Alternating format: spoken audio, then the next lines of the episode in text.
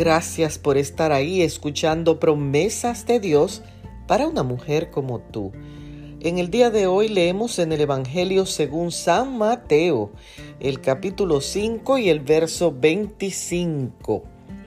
Reconcíliate con tu adversario pronto. Cuando mi hija de 13 años y su mejor amiga se pelearon, se insultaron y cada una de ellas tenía su propia versión de lo que había ocurrido. Se culpaban la una a la otra de quién había sido la iniciadora de la discusión. En fin, era un lío entre las dos. La madre de la otra niña se enojó tanto que demandaba que yo llevara a mi hija a su casa a pedirle perdón a su hija. Yo no accedí a su demanda y eso la hizo dejar de hablarme por ocho años perdiendo mi bendición y mi amistad también. Yo me resistía a hacerlo, a llevar a mi hija a su casa, porque yo no me sentía culpable.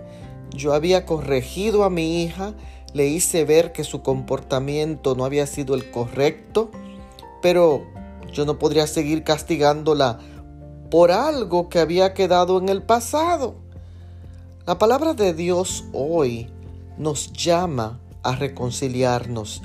No en cinco años, no en diez años, sino nos dice, reconcíliate con tu enemigo pronto, antes de que pueda pasar algo en tu vida y ya no tengas la oportunidad. Reconcíliate hoy. Bendiciones.